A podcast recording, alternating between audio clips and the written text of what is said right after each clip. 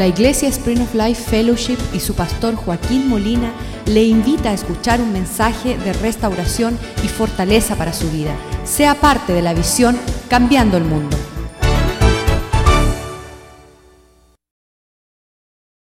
te doy gracias por esta oportunidad nuevamente de estar frente tu altar. Estar nuevamente frente a una encrucijada en nuestras vidas.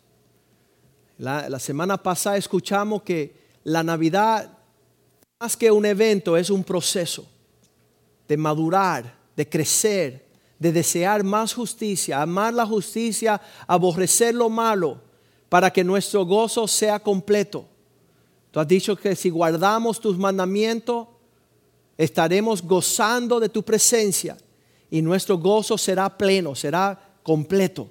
No faltará nada.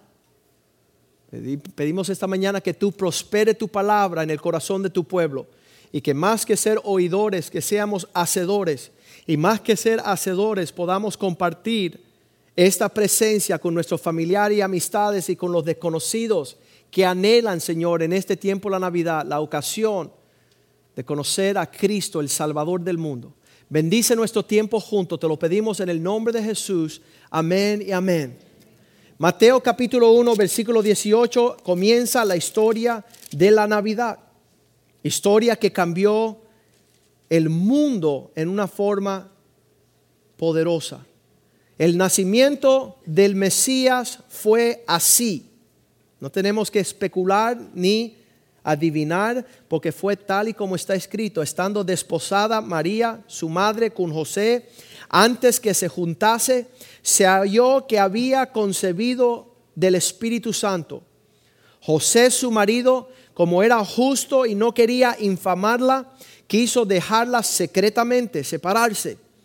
Y pensando él en esto, he aquí que un ángel del Señor se le apareció en sueños y le dijo, José, hijo de David, no temas recibir a María tu mujer, porque lo que en ella es engendrado del Espíritu Santo es, y dará a luz un hijo llamado su nombre Jesús, que significa salvación porque Él salvará a su pueblo de sus pecados. Todo esto aconteció para que se cumplase, cumpliese lo dicho por el Señor por medio del profeta cuando dijo, He aquí, una virgen concebirá, dará luz a un hijo y llamará su nombre Emanuel, que es traducido Dios con nosotros, que es traducido Dios con nosotros. ¿Sabe? La promesa que tenemos en esta temporada no es que Jesús ha llegado por un tiempo limitado y leve y restringido, sino que el compromiso es que cuando Jesús llegue al mundo sería como Dios andando con nosotros, el compañero ideal en todos nuestros asuntos. Hay personas que están en la tierra y dicen, no, es que yo nunca tengo a alguien. Yo no tengo familia, yo no tengo amistad, yo no tengo, ah, no estoy contactado con personas. ¿Sabes qué? Hay buenas noticias para ti porque ha llegado Emanuel. Dios con nosotros, Dios que habita con nosotros. Hace 29 años cuando conocí a Cristo, eh, no sabía cuál era el anuncio, me sonaba demasiado bueno para ser verdad, pero yo decía, yo quiero eso. Yo quiero andar con Dios, yo quiero que más que yo ande con Dios, que Dios ande conmigo también. Y desde ese entonces, no solamente en el servicio de la iglesia, sino que ahora yo me voy de la iglesia y Jesús va conmigo en el carro. Llego a la casa, estoy en el patio, ahí está Jesús conmigo. Voy al centro de comercio, ahí está Jesús conmigo. Y estoy disfrutando un compañerismo con Jesús perpetuo. Porque es real la presencia de Dios que nos visita en este tiempo. De hecho, Cristo había enseñado en Mateo 28, 20, he aquí, no solamente estoy con ustedes por un tiempo limitado y pequeño, una experiencia religiosa y en la iglesia, versículo 20, dice, enseñándolos que fuéramos a enseñar que guarden todas las cosas que os he mandado, los mandamientos, porque el trato es que he aquí, yo estoy con vosotros todos los días hasta el fin del mundo. La presencia de Dios acompañándonos en todo tiempo, en toda hora. Yo me acuerdo aún en los últimos ah, años que han pasado unas pruebas increíbles. Y yo decía, Señor, seguro que esto es tu propósito, seguro que, que este es el camino que has trazado. Y dice, sí. Y le dije, bueno, está bien, estoy dispuesto a pasar por el valle de la sombra de muerte sin temer mal alguno, porque Él está conmigo. La esperanza de todos nuestros males es que ahí a nuestro lado nos acompaña el fiel y verdadero. Aquel Dios que no se aparta ni siquiera un segundo. ¿Cuántos han tenido personas que se han ido de sus vidas? ¿Verdad? Eso como esto, no, no, no, yo no quiero más contigo. Me voy a divorciar, te voy a dejar, me voy a separar, me voy a alejar. Sea padre, madre. Aún dice la palabra, aunque mi madre y mi padre me abandonen, con todo esto el Señor me recogerá. El Señor estará ahí con nosotros. Y esta presencia es demasiado preciosa para nosotros tomar leve y actuar que es una experiencia en lo natural, transitoria, temporal. Apocalipsis 21, 3, al final de la Biblia está el anuncio, el Dios que vino a hacer tabernáculo con nosotros, a hacer la habitación con nosotros. Este mismo Dios estará con nosotros para siempre. Apocalipsis 21, 3. Y oí una gran voz del cielo que decía, he aquí el tabernáculo de Dios con los hombres, Dios morando con ellos. Y ellos serán su pueblo y Dios mismo estará con ellos como su Dios. Dios no manda un ángel, Dios no manda un mensajero o un profeta, Él mismo vino a habitar en forma corporal para permanecer con nosotros para siempre. Qué triste es que algunos no tenemos esta experiencia. No vivimos con esta realidad. Lo máximo que tienen algunos una, una, unas cervezas, una botella de rom o de whisky y esa es su alegría, ese es su compañero, pero eso se acaba. Eso es horrible. Pero el gozo que tiene el Señor, ¿qué significa para nosotros? Romanos capítulo 8, versículo 31. ¿Qué significa? ¿Cuál es la invitación que Dios nos da? ¿Qué significa que Dios estará con nosotros? Dice, así pues, ese no es el versículo, vamos a, a el 8.31, Romanos 8.31. ¿Qué pues diremos? Ya que Dios está con nosotros, ¿quién nos hará frente? ¿Quién contra nosotros? Si Dios está a nuestro favor, Él no carece él no está limitado en la provisión que Él nos trae. Y, muchas veces yo como abogado y como hombre de negocio tenía la oportunidad de decir, ok, espérate Dios aquí que voy a ir a, a tomar fuerza económica. Y Dios me decía, ¿y cuando se te termine lo económico? ¿Qué vas a hacer? Y yo dije, no, mejor me quedo contigo porque cuando lo tienes a Dios lo tienes todo. Y no tienes que ir en pos de otra cosa que sea esa tu esperanza porque cuando esa termina, ¿qué vas a hacer? Pero Dios es infinito en su provisión, su amor y su cuidado. Y usted tiene que decir, si Dios está conmigo, ¿quién? ¿Quién se para contra mí? ¿Quién me resta la provisión? Y muchas veces los reyes de tiempos antiguos tenían que decir esto. Primera de Reyes 8:57. Primera de Reyes 8:57. Tenían que ellos aprender lo que ellos habían conocido desde sus padres.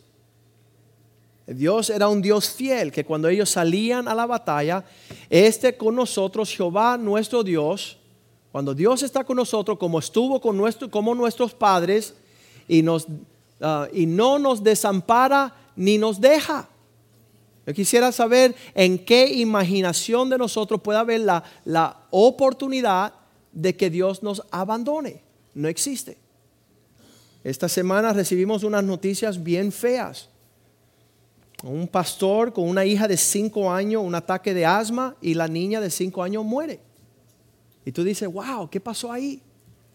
Y yo recordándome que hace unos 10 años atrás, estaba yo en un campamento lejos de la ciudad, lejos de mi carro, por un río para arriba, a las 3 de la mañana, el hijo pequeño de nosotros, un ataque de asma. Y yo decía, ¿qué voy a hacer?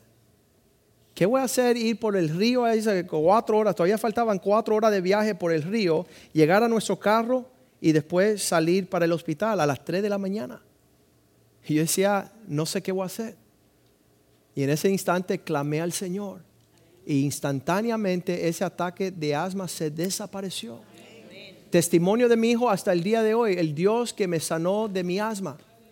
El Dios que está con nosotros cuando ya no hay remedio. Qué tremendo. Esa habilidad de, de clamarle al Señor y decir, Señor, ¿dónde está en el medio de mi preocupación? El testimonio que tenían los hombres de Dios como David en el Salmo 56, 9. Él decía, cuando yo veo mis enemigos salir corriendo, eso va a ser prueba para mí que tú estás con nosotros. Serán luego vueltos atrás mis enemigos, aquellos que me acechan, aquellos que me eh, crean problemas, aquellos que me amenazan de muerte. Y el día en que yo clame a ti, esto sé que Dios está por mí. Cuando mis enemigos salen corriendo y, se van aumentando, se van levantando, van amenazándonos que no podemos. Pero es verdad que dice que cuando nosotros tenemos nuestra confianza puesta en Él, Salmo 118, 6, si el Señor está conmigo, ¿de quién temeré?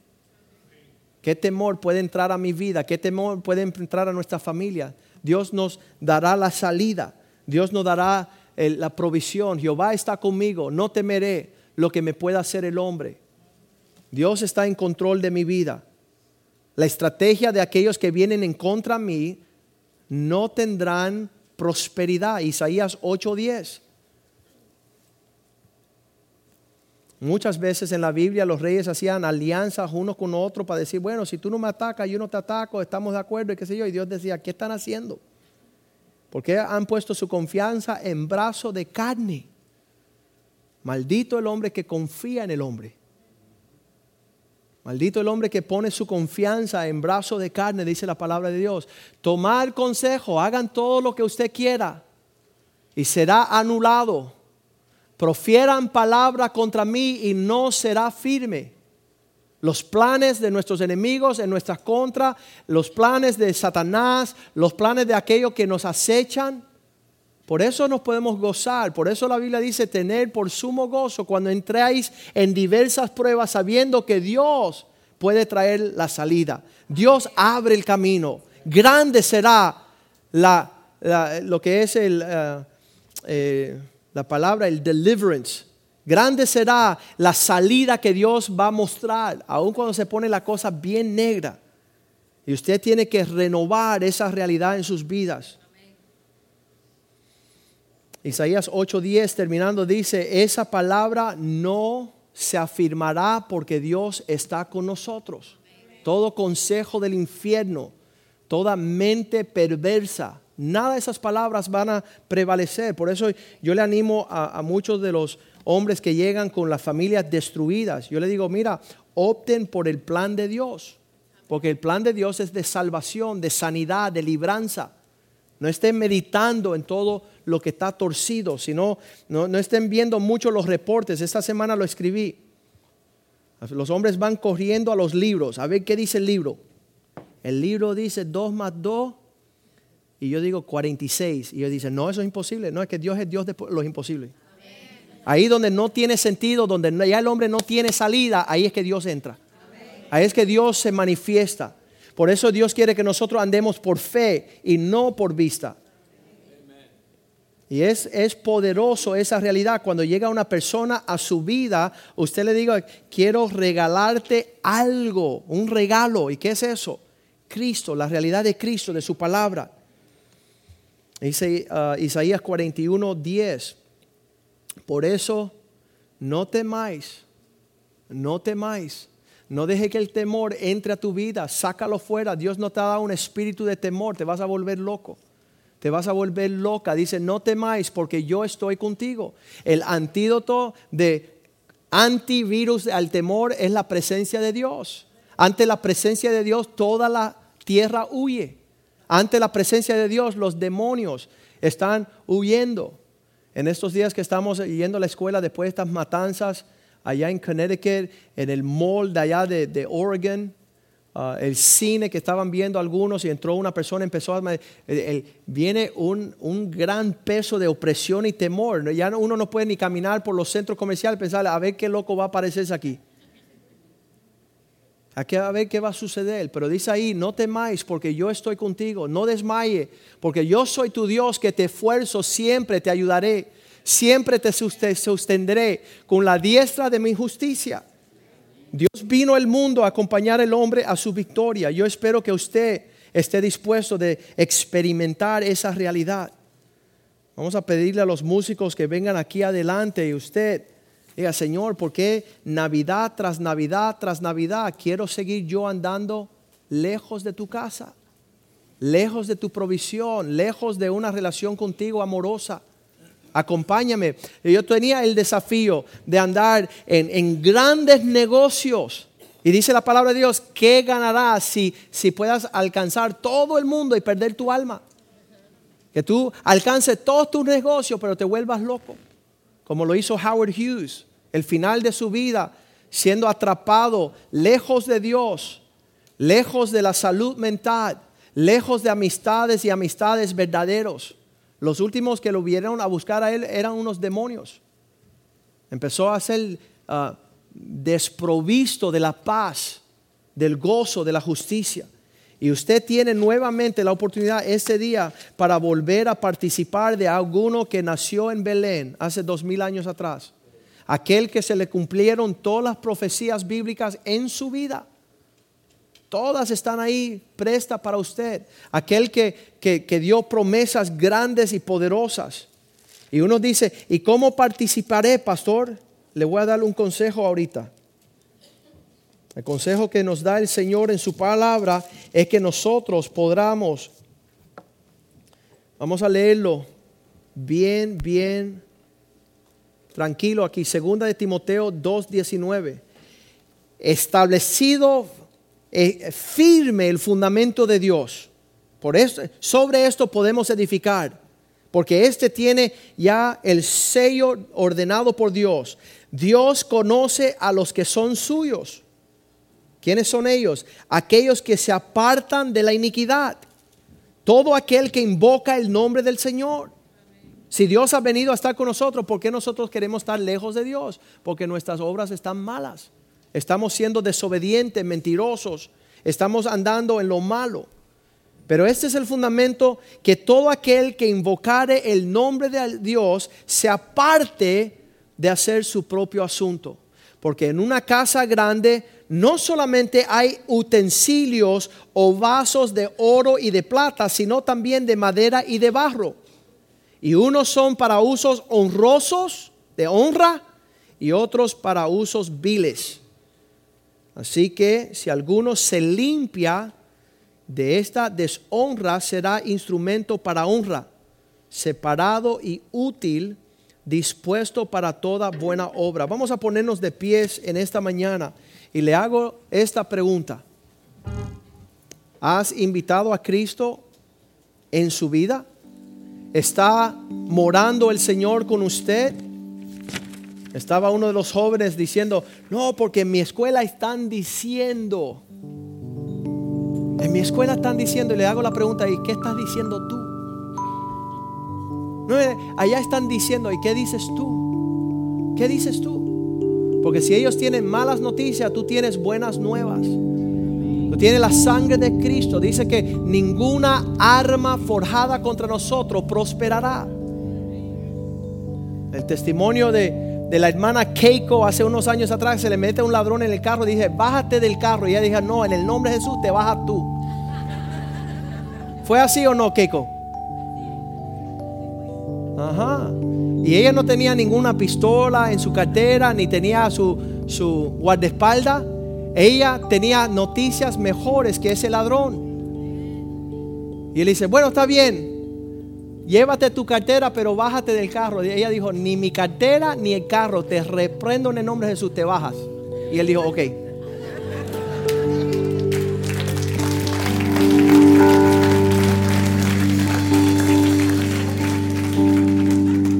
¿Qué noticias tienen ustedes? El médico te va a decir, como le dijeron a Clarita, dijeron, solamente el 20% del corazón está trabajando. Y ella dice, porque eso es lo que Dios quiere. Porque ese espíritu de temor quiere entrar. Pero pasaron ocho meses y después dijeron 80% del corazón funciona. Y el médico, y el médico, y el médico dijo, no lo creo. Fíjate tú, vinieron los exámenes, dijeron 80%, y dijo, no lo creo. Y ella dijo, yo sí porque soy creyente. Y le hicieron el examen de nuevo y vino y el corazón sano. 80%. Entonces, ¿qué noticias ustedes llevan al mundo? De paz, de gozo, de justicia. Cristo ha nacido. Él ha llegado. Dice que su nombre será llamado Emanuel, Dios con nosotros. Y si Dios con nosotros, ¿quién contra nosotros? Dice que saludaban de lejos aquellos que creían porque veían ya lo que estaban heredando. Usted empieza a saludar lo que es suyo en el nombre de Jesús. Vamos a cantarle al Señor un cántico nuevo y usted allí en presencia del Señor diga, Señor, más que una Navidad en lo natural, quiero entrar en la Navidad espiritual. Quiero que tú seas mi compañero y yo quiero ser tu compañero hasta el fin de los días. Porque nada me puede acontecer si Dios está conmigo. Cantemos esta canción y después vamos a orar.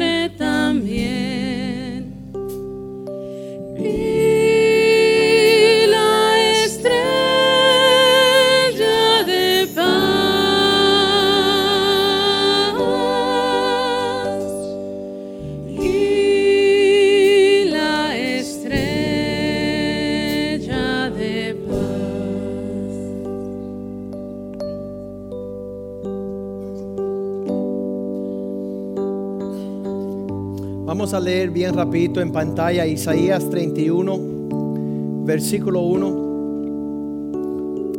Muchos están corriendo en muchas, para muchos lados en estos últimos tiempos, porque será tiempo bien preocupante, muchas preocupaciones.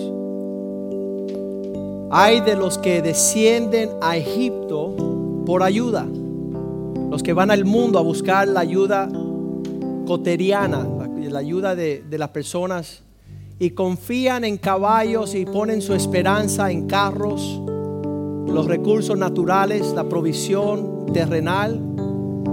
Ellos ponen su confianza en las cosas que hacen mucha guerra porque son muchos y en jinetes porque son valientes. Mas no miran al Santo de Israel ni buscan al Señor le estoy diciendo en estos días a los padres, los padres siempre están señalando un camino, pero no están enseñando el camino del Señor. Te dicen, vete a buscar una carrera para que te vaya bien. Vete a hacer un negocio para que te vaya bien. Vete a una sociedad para que te vaya bien. ¿Sabes que Solamente aquellos que se amparan bajo la sombra del omnipotente le irá bien. Aquellos que conocen a Dios. La paz proviene no de un alcance natural. David, que era un rey, dice, levantaré los ojos a los montes, ¿de donde viene mi ayuda? Mi ayuda viene del Señor, el que hizo los cielos y la tierra. Es hora que el pueblo de Dios comience a ampararse bajo las alas del Señor. Si eso es algo que tú quieres en esta mañana, porque finalmente entiendes el mensaje de la Navidad, no un evento, sino un proceso de acercamiento al Señor, a conocer sus caminos, andar en sus sendas. Usted levante su mano ahí que quiero orar por usted.